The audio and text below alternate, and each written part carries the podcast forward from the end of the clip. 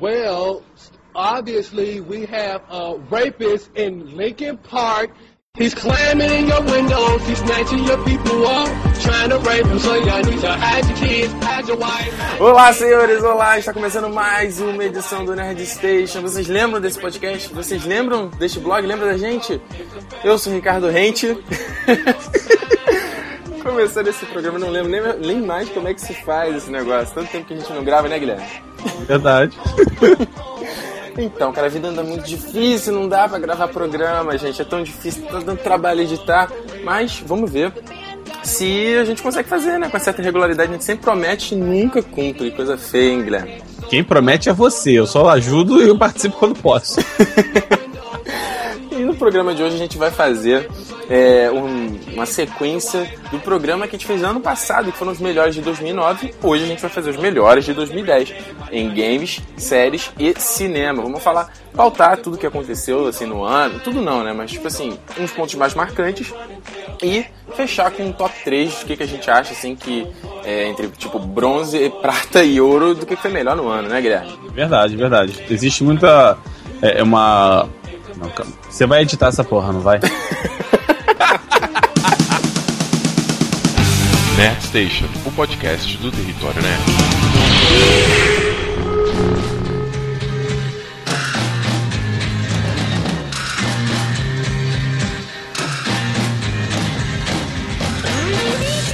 Vamos lá, para começar o programa, vamos falar, primeiro bloco, vamos falar de séries. Mais uma vez, igual ano passado, eu acho que o ano, pelo menos esse ano teve, tiveram duas coisas mais importantes, mas estreias de novas séries estão cada vez mais fracas, não tem nada aí de tão interessante assim. Pelo menos pra mim, cara. A gente teve uma, o lançamento lá da The Walking Dead, que foi adaptado dos quadrinhos e recebeu uma, uma audiência, assim, absurda para um primeiro episódio. Só que logo depois, é, quarto ou quinto, desandou de uma maneira tão agressiva que o pessoal começou a abandonar. Então, eles começaram bem, mas parece que não conseguiram manter, ou já cresceram o ouro para tentar comercializar o máximo possível, começaram a encher, botar barriga na história e perder o caminho. E aí perdeu os fãs também, né? É, o que a galera. Eu, tava, eu vi muita gente falando em outros podcasts, da galera, é, o pessoal falando que ele tá indo por um caminho bem diferente da HQ, né? E que o pessoal não sabe se isso vai ser bom ou ruim, né? Lá Exato. mais na frente. Mas foi uma temporada curtinha, seis episódios, acompanhados de muito hype, assim, muita expectativa em torno de The Walking Dead. Uhum. Cara, eu vou te confessar que assim, o primeiro episódio eu achei incrível, zumbis sensacionais, uhum. mas parou por aí, né? Fiz só até o terceiro episódio e não tive mais curiosidade de ver no final da temporada. E você? O interessante é que no primeiro episódio você tinha aquela sensação claustrofóbica de que você tá perdido, você tá tendo que correr atrás para sobreviver. Os zumbis estavam muito bem feitos, um trabalho sensacional de maquiagem, de efeito especial. Incrível. Aquela cena da. A zumbi, da a zumbi de metade, a metade zumbi é, lá. a metade zumbi, aquilo ali foi, nossa, de, de explodir cabeças ao redor, não só cabeças de zumbi, é claro. Só que foi como a gente falou, daqui a. Depois de um tempinho já tava meio com um novelão, com o um cara querendo procurar esposa e família e não sei o quê. E aquela sensação de fudeu, vamos correr e sair fora daqui e acabou. Virou praticamente um Modern Family com zumbis. Caraca, Modern Tá maluco, cara? falando de coisa, falando de coisa maluca, a terceira temporada de True Blood. Meu Deus do Guilherme não vê True Blood. Jesus, não, não, que coisa horrível. A terceira temporada de True Blood foi muito, muito ruim. Cara, cada vez mais bizarra, não fez sentido nenhum. Personagens novos que não que foram para lugar nenhum, começaram, sumiram. E assim, cara, a série tá ficando a série tá ficando cada vez mais bizonha. Começou com vampiros, os caras estão metendo coisa que não tá cada vez mais bizarra. A Suki agora é, é meio uma fada, cara sei lá, elfa, não sei o que, com as cenas ridículas de. Ah! Olha, sem, sem brincadeira, muitos momentos de vergonha ali nessa terceira temporada de True Blood.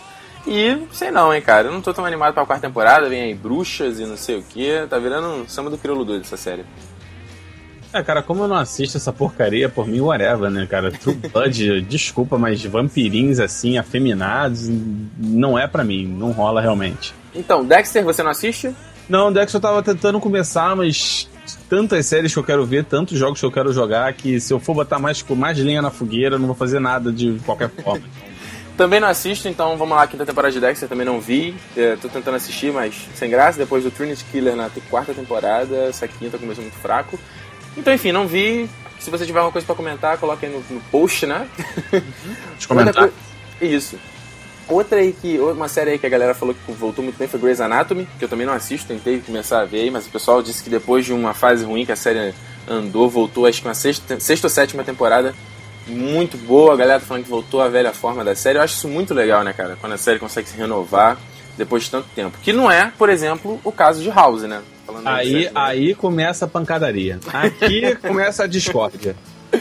Vamos lá, Guilherme, olha só. Eu, eu acho que muita gente vai concordar comigo. House perdeu a mão. Perdeu a mão. Eu acho que assim, beleza, o personagem tem que evoluir, ele está evoluindo, ele agora é um cara é, mais tranquilo, é um cara que ama, tá aí. Mas, sei lá, cara, tá difícil empolgar, hein? Tá difícil.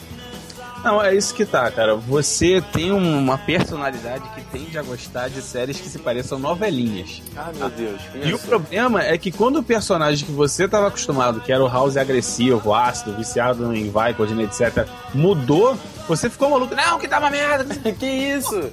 Isso não é. Não, cara. Não, cara eu, aliás, eu acho até que. É até preciso que... dar uma roupagem nova pra série de tempos em tempos pra ela não cair na mesmice. É exatamente o contrário que tá acontecendo. Ele conseguiu renovar um pouco, dar um pouco de inovação ao que tava, ao que todo mundo já torcia que iria acontecer, que era o romance dele com a Cut. Uhum. E tá sendo interessante ver como que a personalidade, a personalidade dele tá tendo que se moldar pra que perca o. Ele lutou, sei lá, seis anos pela Cut e agora, para não perder em um ou dois episódios, ele tem que fazer um esforço sobrenatural para mudar os 20, 30, 40 anos de acidez que ele tinha. Não, eu acho até que em relação a ele ter se tornado um cara. É, ele ter curado o Vicodin, ter se tornado um cara mais é, é, suave, digamos assim. Ele, e mesmo assim, sendo sarcástico, eu achei que os caras estão mandando bem nesse estilo. Quanto ao House em si, eu não tenho nada contra. Tá? O personagem está me divertindo da mesma maneira. Só que é aquele negócio que eu te falei, né? Eu também não sou muito fã de House assim. Então, eu acho que os grandes momentos que sempre me despertaram na série, que assim, paciente para mim, caguei, não ligo pra eles que sempre despertou pra mim era quando o House estava mega drogadão, mega destruindo e xingando todo mundo. E essas coisas a gente não vê mais. Então, pra mim, é, eu não vejo. A graça sumir um pouco. Então você não viu House por causa da série. Você viu House para ver um personagem puto. Não, porque eu gosto do personagem, eu não gosto dos pacientes daquele contexto. Porra, então você não tinha que estar vendo House, cacete. Vai ver Grey's Anatomy. Aí, novelinha, novelinha,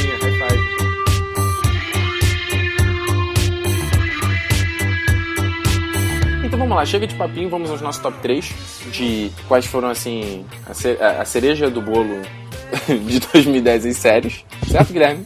então, então, vamos lá, nosso terceiro lugar, já começa uma polêmica, uma polêmica, uma discórdia entre o Guilherme. Nós colocamos essa série em terceiro lugar por dois motivos bem diferentes, mas ela merece estar nesse lugar. E o terceiro lugar vai para a sexta e última temporada, The Lost. Por quê? Pra mim, porque foi uma bosta. Foi uma bosta, foi horrível. Cuidado, cuidado com o que você fala.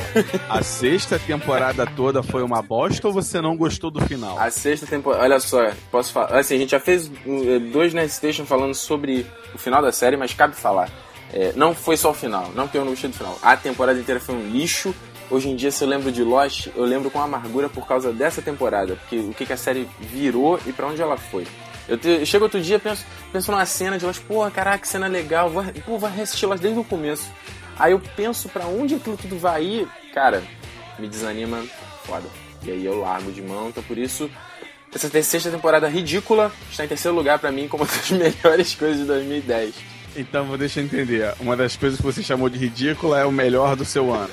Sim, okay. claro, cara. Deu muita discussão, cara. Foi muito. Exatamente. Foi por esse mesmo ponto que eu acho que é um ponto foi por esse mesmo lado que eu acho que é um ponto positivo a série estar no terceiro lugar, porque nenhuma outra série até hoje conseguiu promover a integração que você tinha com os personagens e com a trama fora da série em si. Você tinha revistas falando sobre isso, fóruns comentando sobre isso. A cada episódio era uma chuva de twitters com o pessoal comentando o que, que acha e criando e elaborando teorias e tal. E até assim, só pra te interromper rapidinho, até, é, até sobre o final mesmo, né? O quanto se falou durante tanto tempo que você falando, né? É, realmente eu concordo com tudo que você tá falando aí. Exatamente, o final chegou a ter duas horas de. É um filme praticamente o final. Sim. A discussão, porradaria, grupos de fanboys se encontrando, marcando na praça pra cair na porrada e tal. Mas assim, eu particularmente gostei até da última temporada, porque é, em alguns momentos você até achou que ela iria se salvar para um fim glorioso. O fim que teve, eu aceitei numa boa, eu entendi o que o pessoal quis fazer, entendo quem não gostou, porque né, não necessariamente todo final de novela acontece. Mas é exatamente pela questão de todo o hype que ela gerou é que ela se encontra aí em terceiro lugar. Então, você pode procurar aí no blog, né, territorionerd.com, você procura aí onde é que tá o podcast. É, são duas edição dupla, né, a gente falando sobre esse final de Lost, me deu tanta discussão, meu Deus. Inclusive são os dois últimos.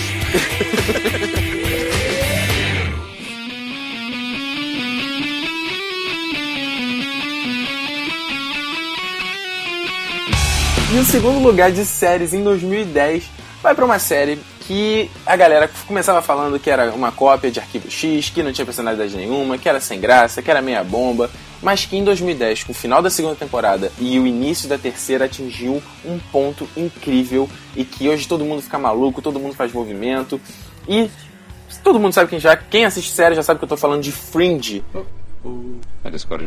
Que, meu amigo, vou te falar, cara, a série é, começou. A, a Fringe foi uma série sempre muito irregular. O começo da primeira temporada ela não tinha personalidade, muita personalidade, você não sabia para onde ela estava indo, o que, que ela queria te contar. E aí no final, da, assim, no, na segunda metade da primeira temporada, a série foi incrível, terminou bem pra caramba. A segunda temporada começou mais ou menos. A segunda metade da segunda temporada foi absurda. Fina, o final da temporada, os três últimos episódios da temporada são incríveis. A terceira temporada de Fringe entrou. Até o momento tem nove episódios, se eu não estou enganado. E Guilherme, nove episódios sensacionais, cara. Eu é, é, difícil você ver isso numa série. Nove episódios, não tem nenhum ruim. É, infelizmente a série está aí correndo o risco de ser cancelada, né? Por baixa, por baixa audiência. Mano, que você, não sei o que, que você tá rindo, cara. Ah, cara, é que é, é, as É irônico, as opiniões entram em, em conflito de uma forma tão boa, cara, que é engraçado, cara. Ah, mas é irônico, a Lost também já sofreu de baixa audiência. 24 Ah, horas. mas de nunca foi ameaçada de cancelar, cara. Todo mundo queria saber Não, o que ia acabar.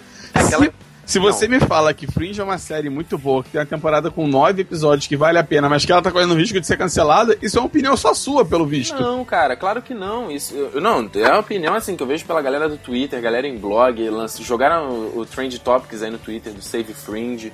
Porque, cara, não é, é a questão de assim, Fringe era sempre exibido às quartas, quintas-feiras, se não tô enganado. E aí a Fox mudou agora pra sexta-feira, cara. E geralmente séries é, na sexta-feira já são as que vão ser eliminadas, entendeu? Que é um horário muito fraco. Ah, é, entendi. de audiência. Então a galera já começou a ficar com medo. E aí a Fox viu esse movimento que a galera tá fazendo, lançou até um vídeo no site do lá, fox.com/fringe. Não sei se ainda tá no ar, mas um vídeo também que eles brincavam com isso, é tipo save Fringe, salve Fringe. Você gosta de Fringe, então assista Fringe, compa é, mostre seus amigos Fringe. E cara, realmente a série vale muito a pena. É, eu recomendo pra caramba. Eu me tô virando Fringe, boy, Fringe fanboy, cara. Isso é triste. Você tem que assistir, Guilherme. Não, eu sei, eu não tô dizendo que eu não vou assistir, eu só estou dizendo que eu não tenho tempo pra isso agora.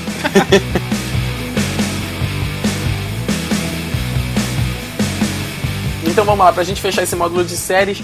Primeiro lugar de 2010, isso foi uma opinião minha, Guilherme também não viu essa série, mas meu amigo, essa série, ela foi a série que fez eu gostar de ver séries. Ela criou esse hábito em mim lá em 2002, quando eu comecei a assistir na Globo a primeira temporada das aventuras de Jack Bauer protegendo os Estados Unidos. Então, primeiro lugar não vai pra temporada inteira, mas vai pra segunda metade da oitava temporada do 24 Horas. Mr. President, it's been an honor. A- o começo foi meio cagado, mas a, segunda metade foi incrível, incrível, incrível, incrível, incrível. Cara, a série. É, aquilo que a gente tava falando, House, de voltar à velha forma. 24 horas estava completamente manjado. E no final da segunda, os caras, sei lá, pareciam que eles despertaram. E é, foi absurdo, absurdo. Ficar na pontinha da cadeira assistindo, cara, e um final incrível. Jack Bauer teve um final digno, um final que uma série merece, sabe? Um final que respeita o personagem, tudo aquilo que você assistiu durante oito anos na série. There? Coisa, por exemplo, que lá aconteceu com Lost. Tá, afinetada, fechando. Mas, pra mim, cara, sem dúvida nenhuma, Jack Bauer, putz, cara, que saudade. Que saudade.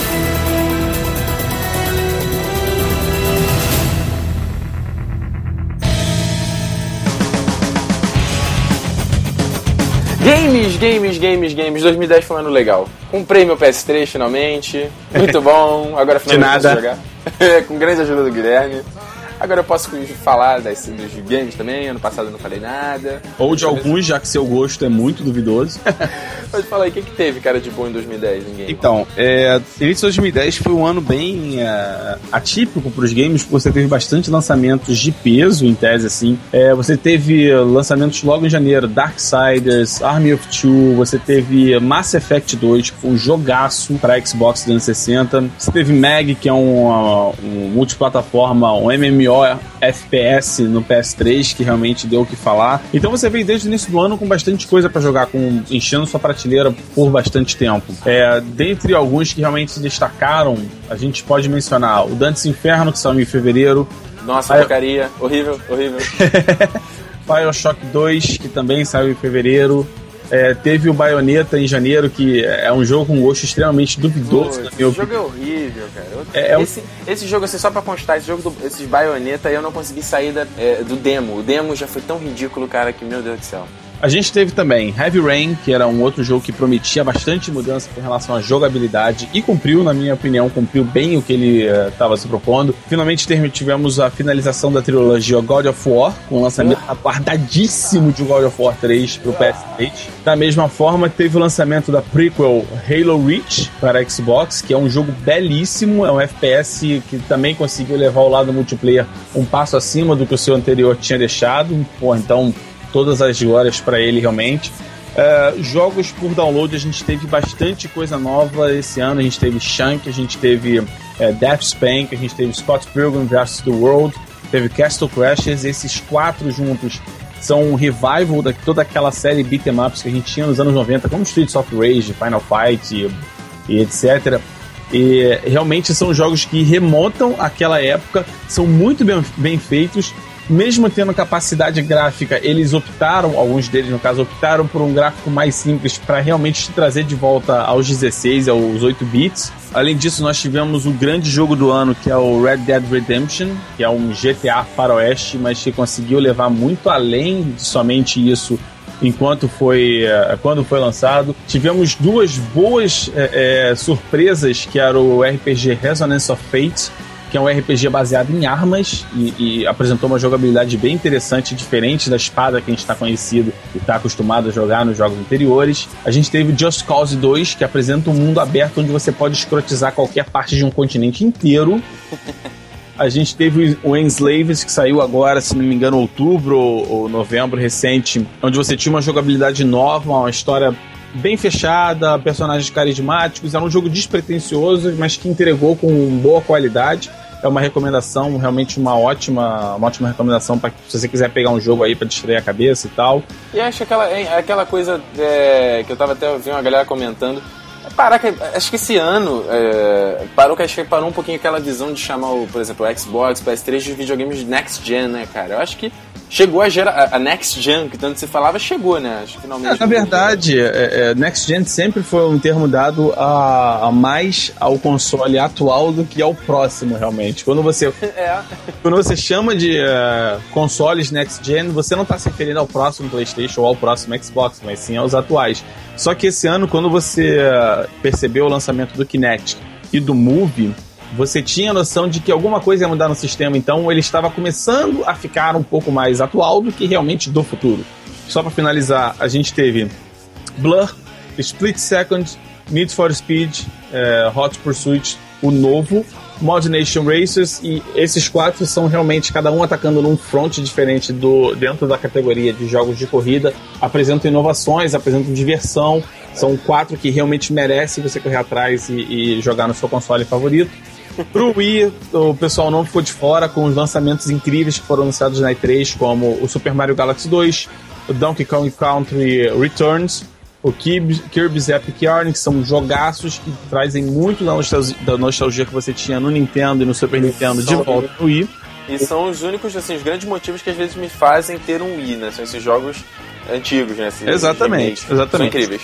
Sobre o Kinect e o Move, eles foram lançados, foram anunciados na, na E3 desse ano em junho e lançados oficialmente mais no final do ano, perto de outubro.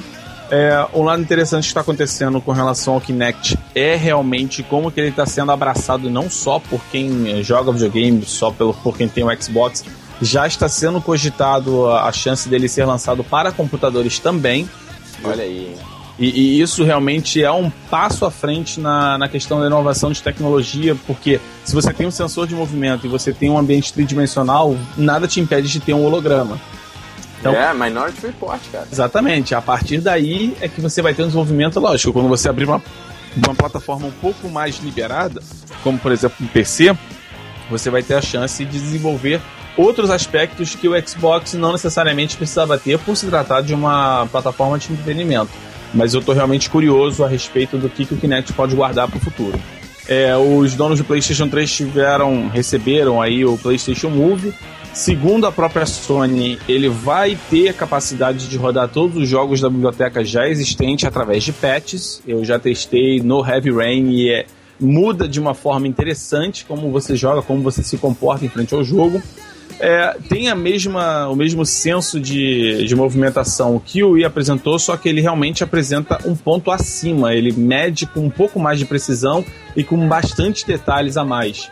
Eu realmente eu não estava empolgado com o lançamento do Move, eu comprei até para um amigo meu quando eu viajei, não comprei para mim, e quando eu testei eu me arrependi de não ter comprado para mim. Então, não, é o realmente... Move é realmente muito legal, né, cara? Eu achei, achei ele bem maneiro também, a questão da precisão e tudo mais. E é só meio chato você toda hora ter que ficar calibrando, né, antes do jogo. Essa coisa meio... É, mas é pra, vamos dizer assim, né, pra não sacrificar a precisão que faça aquela calibração de 3 segundos antes de entrar no jogo. É, só para últimos detalhes, assim, guardando a cereja do bolo pro final, a gente teve o aguardadíssimo lançamento do Call of Duty Black Ops. Foi um jogo que, em questão de horas, a gente já sabia que ia bater vários recordes de venda ele superou e muito o Modern Warfare 2, que já tinha se afirmado como um dos maiores um dos jogos mais vendidos da história. Houve reclamações de pessoas que não estavam conseguindo jogar, que achavam o multiplayer meio travado. Eu, sinceramente, não tive nenhum problema para jogar, jogo até hoje aqui e tal. Ele apresentou um pouco mais de inovação com relação ao Modern Warfare. Ele saiu do campo de Segunda Guerra que a Treyarch vinha fazendo no Call of Duty 3 e no Call of Duty 5 e uh, realmente trouxe um enredo interessante. Uma, você cria um certo vínculo com os personagens por estar sempre jogando com eles do, do lado deles. Na minha opinião, não mereceu nenhum título assim de melhor do ano ou coisa disso. Foi o que mais vendeu, com certeza, mas não necessariamente se superou em vários critérios com relação a outros. Muito bem, então vamos ao seu top 3, Guilherme? Vamos ao top 3. Tá, tá, garganta, tá com a garganta seca, né, meu filho? Não, até que não, tô acostumado a falar muito. então vamos lá. Medalha de bronze, terceiro lugar, que seja para games, vai para Scott Pilgrim vs. The World, The Game. Maybe next time we don't date the girl with 11 evil ex-boyfriends. Oh, that's not that bad. Esse é legal, hein? Se eu joguei só alguém, o demo ainda estou. Ainda vou pegar esse jogo, muito bom. É, é um joguinho até despretensioso, mas que trouxe o espírito da HQ, que, pô, sou fissurado por essa HQ do Scott Pilgrim. Ele conseguiu trazer tudo que acontece na HQ com uma fidelidade incrível, sem perder a linguagem que ele tinha. Então você está jogando um jogo sobre uma HQ que faz uma homenagem aos jogos, e isso fechou de uma forma muito boa. É, são quatro, cinco, são seis personagens se você comprar o DLC com a Knives Shaw. E vale a pena você jogar com cada um, porque cada um tem seu golpe, seu especial, sua defesa e tal. E realmente é, é muito interessante. Dos DLCs foi um dos melhores, dos jogos em geral também foi um dos melhores. Medalha de bronze. E medalha de prata para games vai para. God of War 3. Ares! Destroy my enemies and my life is yours! Aê, muito bom, muito bom, hein? Jogaço, jogaço, jogaço. A respeito do que a gente uh, falou sobre o final de Lost e toda a comoção que ele levou na, na, na parte de séries, aqui God of War 3 para mim estava representando um, um, poxa, o ponto final de uma história que começou anos atrás, há uns 4 anos atrás. Antes disso, 2005, né? primeiro? Verdade, verdade. 2010, pô, cinco anos já de história. É, a gente tava maluco para saber como que toda aquela violência do God of War ia se comportar no, no PlayStation 3, com hardware mais poderoso e tal. E realmente, quando eles entregaram, era um jogo bonito, era um jogo que dificilmente vai ser igualado. É, ele conseguiu chegar a um nível, por exemplo, de Uncharted 2, que para mim ainda é um benchmarking de, de beleza nos games. Mas ele conseguiu se igualar, alguém dificilmente vai conseguir ultrapassar o que ele fez. Jogabilidade cresceu o que for suficiente, corrigiu o que estava errado e não mudou drasticamente para que assustasse quem estivesse Melhorou, né? pela primeira vez. Realmente melhorou nos pontos que deveria melhorar. Você tem o final embate entre Zeus e Kratos. É um embate que dura o jogo todo e isso eu achei pô, extremamente interessante porque você já começa o jogo praticamente chegando no Olimpo. Já tem um primeiro confronto e você tem que subir tudo de novo e vários plot twists no meio do caminho que te fazem pensar sobre aliados e inimigos e tal. E realmente, assim, por essa questão de ser um jogo muito aguardado que entregou o que a gente estava esperando, medalha de prata para God of War 3. E até complementando o que você falou, é realmente muito interessante que, é, a questão- da expectativa de como você estava jogando o God of War 3, é, comparando até com Lost e tudo mais. E no final, é, é, assim, no primeiro momento eu até não tinha curtido tanto o final, né? Eu falei, caramba, velho, porque às vezes não é uma coisa que você está esperando. Mas realmente é, fecha muito bem o jogo e isso que tu falou aí do jogo do- da galera ter melhorado o que, que tava de ruim no- na série God of War sem ter perdido a essência. Por exemplo, os, os caras colocarem aquelas tramas narradas, eles antes colocavam em computação gráfica absurda, agora fizeram uma arte belíssima, né? Exato. a história. Aquela abertura, cara, a abertura do jogo parecendo um filme, aquilo ali, meu Deus do céu. Meu Deus, muito bom, muito bom, cara, muito bom. É lógico Mas- que assim, é, muita coisa poderia ter sido é, diferente com relação, principalmente ao final, que o pessoal achou que não houve tanta retenção de valores assim, você não teve realmente uma redenção, mais um arrependimento e tal. É claro, não foi perfeito, tô dizendo que foi 100%, tanto que ele está em segundo lugar. É, até, é até o ponto que eu quero saber qual é o jogo que está em primeiro lugar, porque eu achei God of War 3 incrível.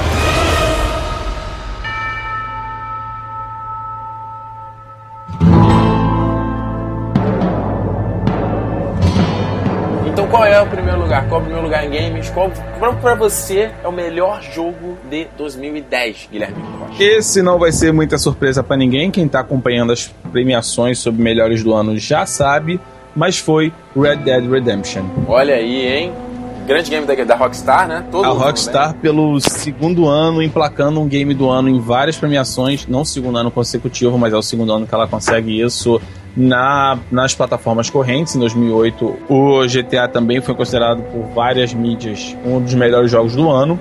E Red Dead Redemption realmente traz toda essa atmosfera que a gente está acostumado, sandbox, do GTA, para um ambiente totalmente novo, que é o lado faroeste, que a gente tinha muito pouco explorado conseguiu trazer um jogo muito, mas muito bonito em vários detalhes. É, é um jogo que você cavalgar durante horas de um ponto a outro da cidade, você não se cansa pela mudança de atmosfera, pela mudança da fauna ao seu redor, pelo clima, pelo pôr do sol. Realmente te enche os olhos. Além disso, ele conseguiu expandir a noção do que, que deve ser feito para um DLC de jogo, para um download do content com a expansão do Undead Nightmare, que realmente pega aquilo tudo que você já jogou e troca para um cenário totalmente novo, que realmente é, é, na minha opinião, como deve ser feito um DLC. DLC não é para você aumentar as horas de jogo forçando o jogador, mas sim instigando ele a querer ir adiante. Por essa soma de, de fatores, Red Dead Redemption merece a medalha de ouro. Aí, muito bem, parabéns ao Red Dead Redemption, parabéns ao Rockstar. Que você não Ali- jogou? Ainda não joguei, mas esse jogo já está na minha lista de aquisição para primeiro semestre de 2011. Eu te falei para trocar um dos jogos de guitarra por esse. Mas eu vou correr atrás do tempo perdido e realmente está aí medalha de ouro para Red Dead Redemption.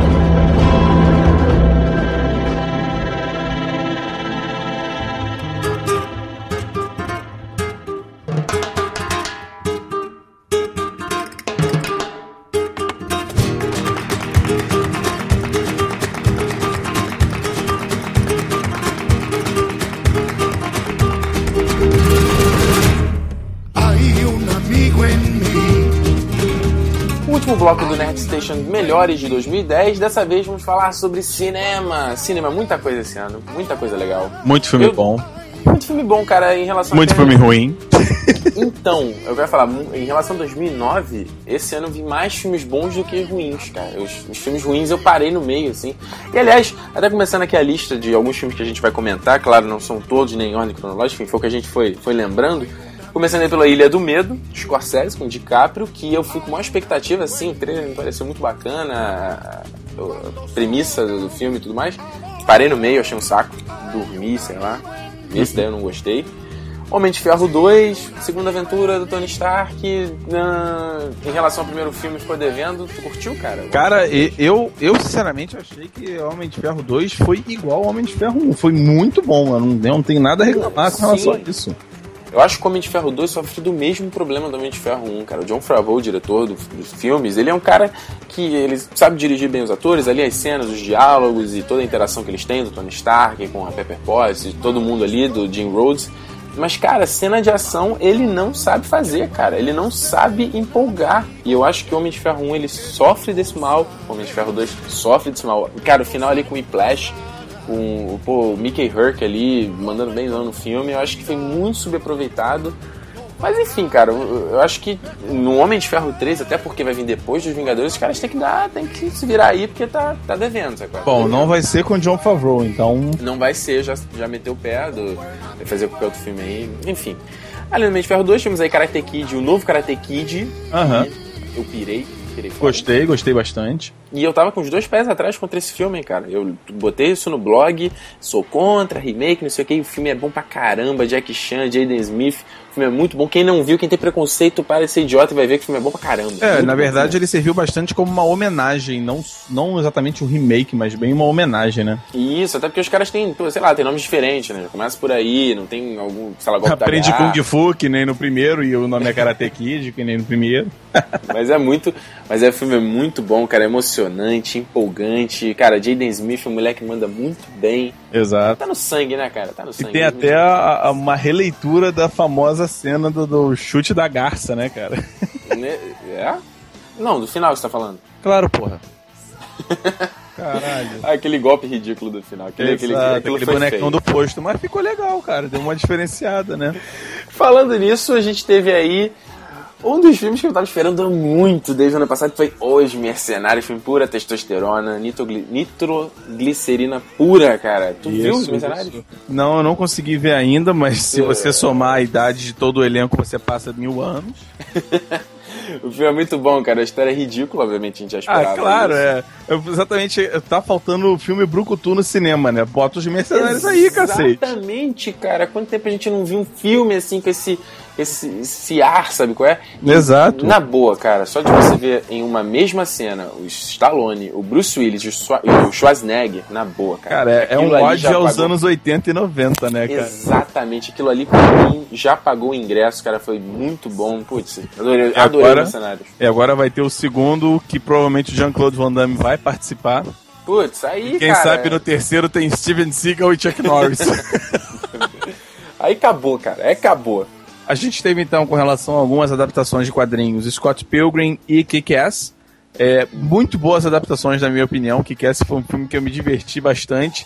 Scott Pilgrim, pra mim, conseguiu também, assim como o jogo, trazer muito da essência dos quadrinhos pro cinema, o que é uma coisa extremamente difícil. Toda a característica visual que você tem na- nos quadrinhos, eles conseguiram embutir de alguma forma no filme que ficou de uma maneira sensacional.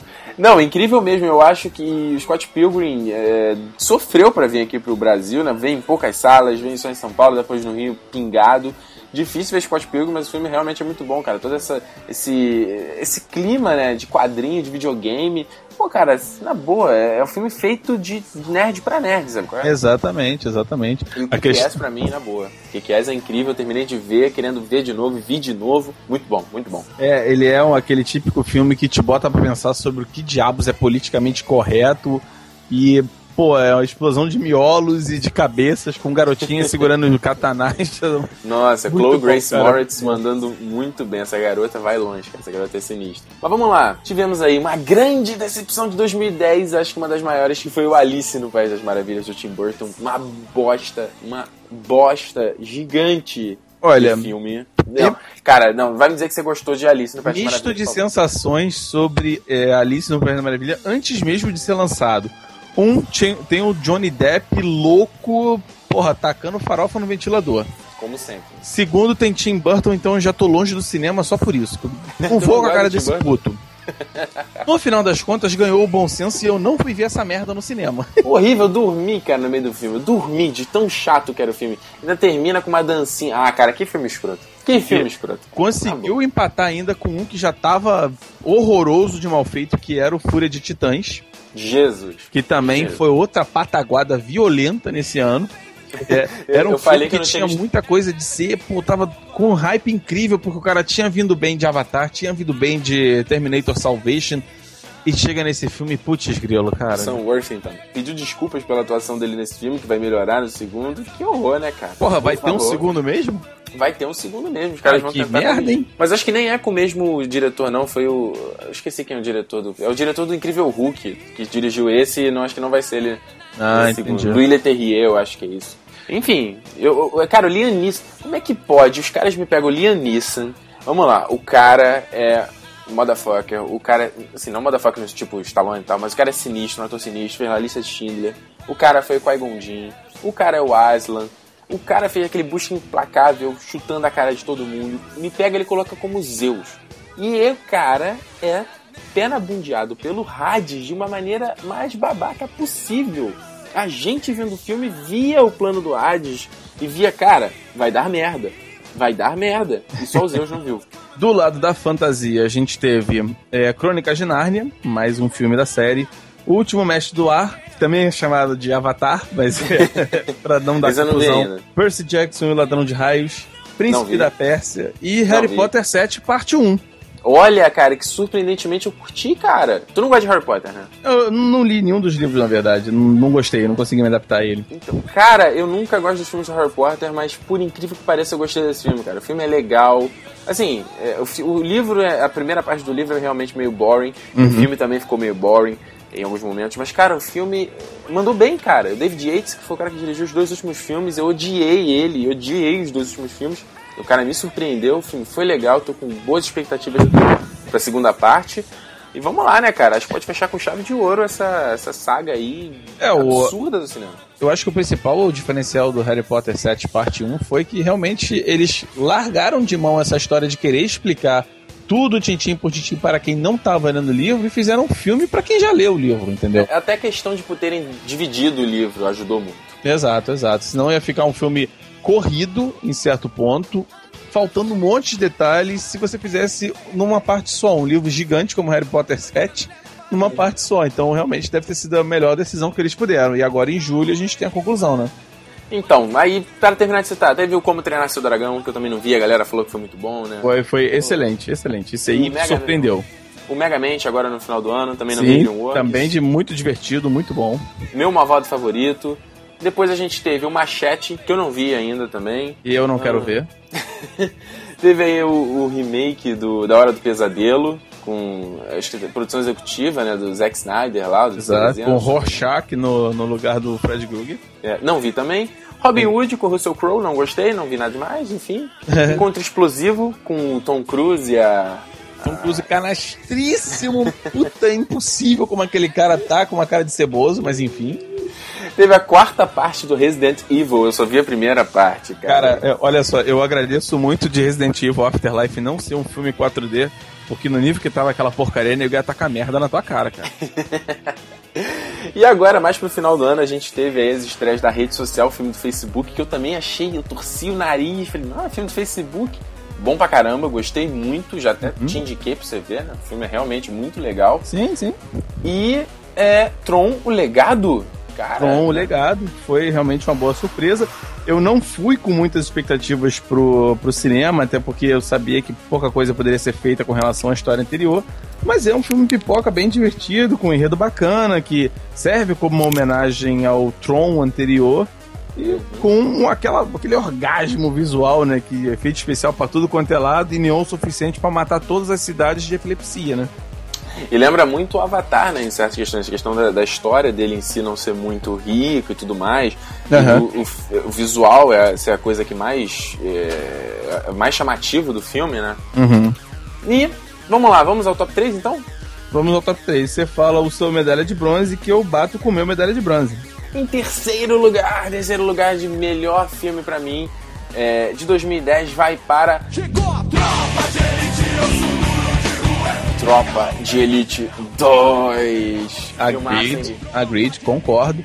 Como o Jurandir Filho do Cinema com Rapadura comentou, é praticamente o The Dark Knight brasileiro, cara. Nossa, e eu vou te falar, cara, você acredita, eu vi o primeiro Tropa de Elite também esse ano. Eu não tinha visto o primeiro ainda. Exatamente, você já tava em dívida com isso e mandou bem na hora e, certa. E eu fui ver, vi os dois assim, meio quase que em, em sequência, um atrás do outro. E caraca, cara, que filmaço você começa a acreditar no cinema brasileiro que realmente os caras podem fazer um filme realmente interessante, sem ser piega, sem ser brega, né? E, e, falar assim diretamente, falar a linguagem que a gente vê no nosso dia a dia, né?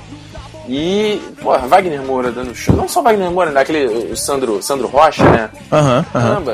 Uhum. Não, todo cara. o elenco funcionando muito bem. O, o, os personagens que entraram, você identificava eles com, infelizmente, com personagens do dia a dia até. E, cara, fechou de uma maneira inverossímil para os padrões cariocas, mas realmente é, é, meio que um sopro de, de ficção no meio de uma realidade crua, mas que finalizou com um excelente filme, um dos melhores desse ano, com certeza. E eu fico orgulhoso de dizer que é filme brasileiro, né? É, já tô aí louco pelo Blu-ray, se tudo der certo, vai vir R$29,90, hein, cara? Olha aí, pô, tomara, vamos torcer, vamos torcer. Então vamos lá, segundo lugar, medalha de prata de melhor filme de 2010. E aí a gente discorda, né, Guilherme? Você daria medalha de ouro para ele. Exato. Eu vou dar para o novo filme de Christopher Nolan, A Origem.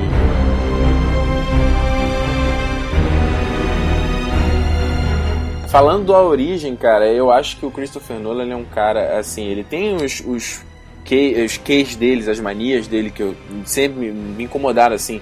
Eu nunca vi, não vi, além do Batman e da Origem, eu não vi nenhum outro filme dele. É um erro também, né? Tem bons filmes dele que tem que correr atrás. Mas a Origem, cara, é um filme que muito, assim, todo mundo, cara, todo mundo que eu vi falando do filme comentou a mesma coisa, cara. É um filme que é um blockbuster, é um pipocão, você vai para se divertir. Mas o filme é inteligente, ele tem conteúdo, sabe? Ele te faz refletir, te faz, te faz pensar. E eu acho e eu é... acho que é nesse ponto aí que a gente discorda do, do, primeiro lugar. E eu vou te dizer o porquê assim que você disser qual é o primeiro lugar na sua opinião. Então, mas antes de eu terminar de falar da origem. não, é que eu tenho que falar da origem, mas não posso falar agora, porra. O meu é o primeiro. Pode falar, cara, não tem problema. Na verdade, eu vou diminuir o seu primeiro lugar. Que isso? mas sobre a origem, cara, muito bom, todo o elenco. O Joseph Gordon-Levitt, cara, o cara dando um show Leonardo DiCaprio, nunca vi nenhum assim. Nunca dei muita atenção para ele, mas o cara mandando bem pra caramba. Todo mundo no filme. Todo, todo mundo tava muito bem, até o Coringuinha tava muito bem. é, o Joseph Gordon-Levitt. E cara. E você acha que eu vou decorar o nome desse cara, pô? o filme tem cenas incríveis. A cena da explosão que eles estão no café, aquilo dali é absurdo. A cena, do, a cena do corredor, cara. Então minha cabeça ah. foi no teto. Não, toda a sincronia da, da, negócio dos três kicks, né? Da van caindo no mar, do elevador saindo da parada, da explosão na torre. Cara, é, é, sensacional demais. Aqui é tudo e muito vai bem cortando de uma cena para outra, né? Vai Exato, você em nenhum momento esquece o que tá acontecendo em outro plano, sabe? Uhum. E, e, é uma coisa que, no caso do, da origem, eu, tipo, eu, eu tava falando dessas manias do Christopher Nolan, eu não gosto muito da edição dele. Eu acho a edição dele muito frenética demais. Mas no caso da origem, nesse final, funcionou perfeitamente, cara. Você viu um trechinho daqui, um trechinho dali, um trechinho dali. Caraca, tu, entendia tudo que estava acontecendo ao mesmo tempo, né? E, cara, filmaço, filmaço. Tem o, tem o Blu-ray aqui, incrível, cara. Já revi, é filme de rever. De também, também já revi, valeu a pena. E detalhe é que quando você revê, mas rever com pessoas que não viram ainda, como foi meu caso, cara, você tem a sensação de que você é o cara mais inteligente do mundo. Pode você consegue sacar alguns detalhes que vão passar desapercebidos na primeira vez, mas que na segunda você vai ter mais cuidado. Pode crer, pode crer, realmente. E cara, em relação ao Blu-ray, o Blu-ray gringo, que é o que eu tenho aqui, com legenda e dublagem em português, tem uns, uns extras muito bons. Tem um, um, quadrinho que é, é um prequel né, do filme, uhum. muito maneiro. Tem um documentário sobre sonhos, sobre pessoas viajando entre os sonhos. Assim, o Blu-ray é uma experiência estendida. Uhum. Não tem muitos extras, mas os extras que tem são realmente assim, Não, que mais do universo. Já pagam, porque quando você entra no, no universo do Inception, ele já joga na tua cara, ó, eu consigo entrar nos sonhos, eu consigo fazer acontecer, e graças a Deus, em nenhum momento ele para pra explicar como que ele faz isso. É, é uma das realmente. grandes vantagens do filme. Você achou? De vez em quando eu, eu fiquei Não, cara, curioso, porque né? é, é, exatamente isso, pô. Quando você assiste algumas coisas que você tá disposto, foi como você me falou, é um filme pipocão. porra, se você vai pra um filme pra começar a criticar, cara, você perde a magia do, da, da coisa, entendeu? Uhum. E no caso de Inception, quando você entrou e ele falou que eu sou um ladrão de sonhos, que eu consigo retirar ideias e saber segredos e tal, falei, porra, ok, eu não quero saber como que ele faz, mas se ele é bom, eu quero que ele prove que ele é bom. E isso acontece durante o filme, sacou? E pra complementar ainda em relação ao filme, cara, a trilha sonora do Hans Zimmer é absurda. Eu já ouvi um milhão de vezes, cara.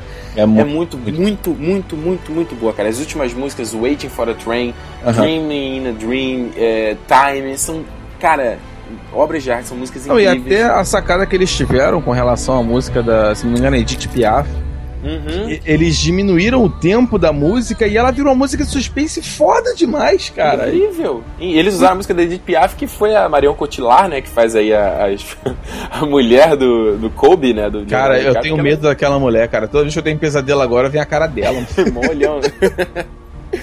muito bom, cara. Muito bom, muito É bom. tanto elogio, mas tanto elogio que não tem como outro, fi- outro filme ser o primeiro lugar.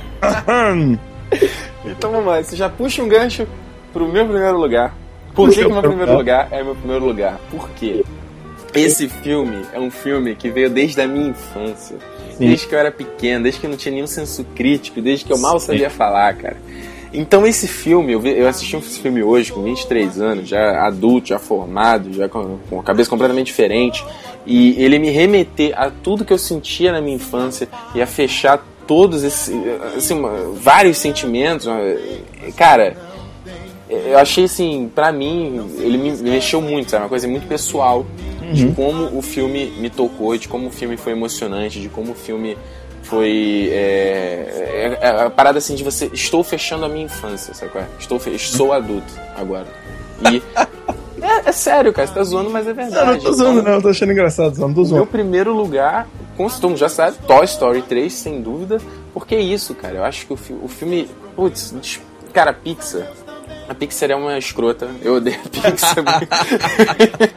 Eles só fazem filmes que dão um chute na nossa cara, porque os filmes são muito bons. E, cara, Toy Story 3, tanto na parte técnica, o filme é lindo, lindo demais. O desenho dos personagens, a animação, os cenários, os detalhes. Certo. Cara, você vê um making off do depois do Toy Story e vê, cara, cada detalhe, o cara demora dias pra fazer como é que vai ser um elástico que vai aparecer dois segundos em cena. Exato, exato. Cara, isso você, você percebe, cara. Você não percebe isoladamente, você percebe como um todo. Né? É um cuidado cretino com cada coisa que vai- transforma bonecos em pessoas reais. Exatamente. E você, e aquele negócio, e, e essa coisa que você tá falando de bonecos reais, remete, claro, à cena final do. A primeira cena, quando os bonecos já vão ali se- serem destruídos e tal, que você fala que os caras estão se abandonando, né? Eles estão desistindo. Fala, bom, estou aceit- estou aceitando o nosso destino. É. E depois, que é super emocionante você pensar, nossa, são bonecos, né? Um desenho super caricato. Uhum. E depois a cena do Andy se despedindo deles, dando todos os bonecos pra Bonnie. Cara, aquele. Que é a aquela cena muito fofa, por sinal. Aquela, não, você é um cara muito frio, você não se emociona, mas eu. Não, eu, não, não, não, não, peraí, peraí. Não, eu, eu, Eu vou você, me defender dessas atuações levianas. Você, você falou, você não se emociona com o filme. Eu. que isso, cara? Tá maluco? Pô, mas você não. Você tá maluco? Não, agora eu vou começar a me defender e você perdeu sua chance. Não, mas, por exemplo, no Toy Primeiro ponto.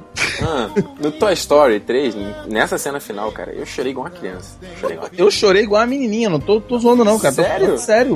Você- eu não sei de onde você tirou isso que eu não me emocionei, porra. Não sabia Eu não, lembrei cara. quando eu tive que doar os meus comandos em ação. Porra, cara. Eu Exatamente, Guilherme. Eu, dei tô meus falando, cara, não foi de mim que você ouviu isso não, porra. Não, doar os bonecos pro Cavaleiro Zodíaco e. e Exato, e- exato, cara, boneco- exato. Eu concordo com você em tudo.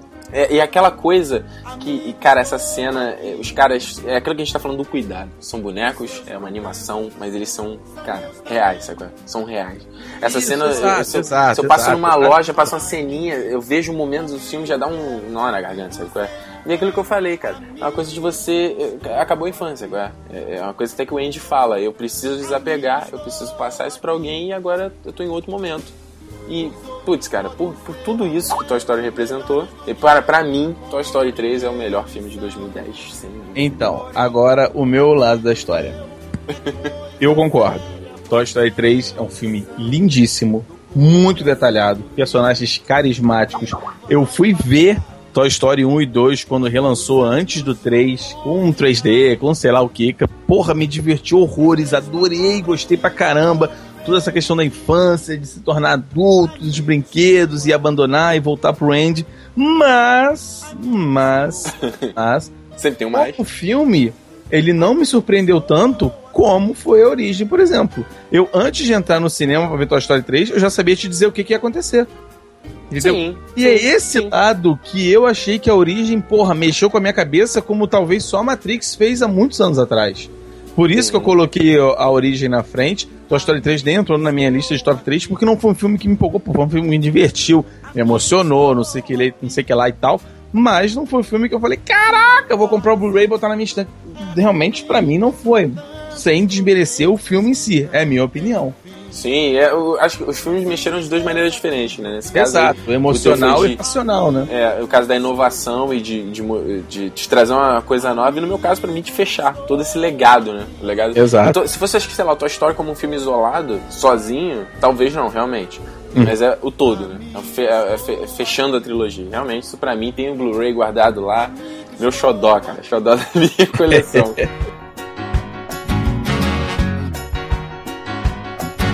Diga aí quais, quais foram os seus melhores de 2010. Até o próximo programa. Um abraço!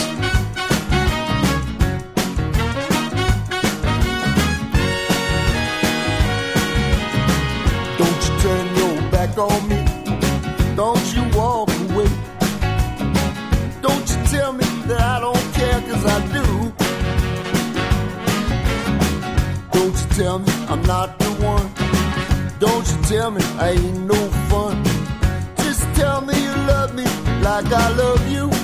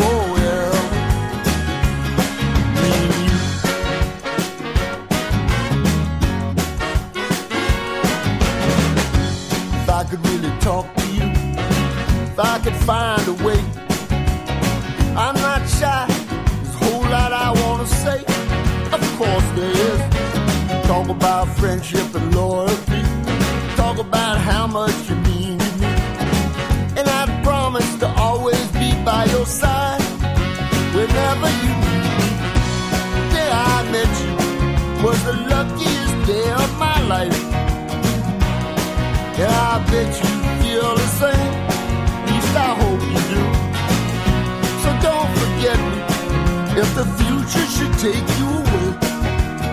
Cause you're all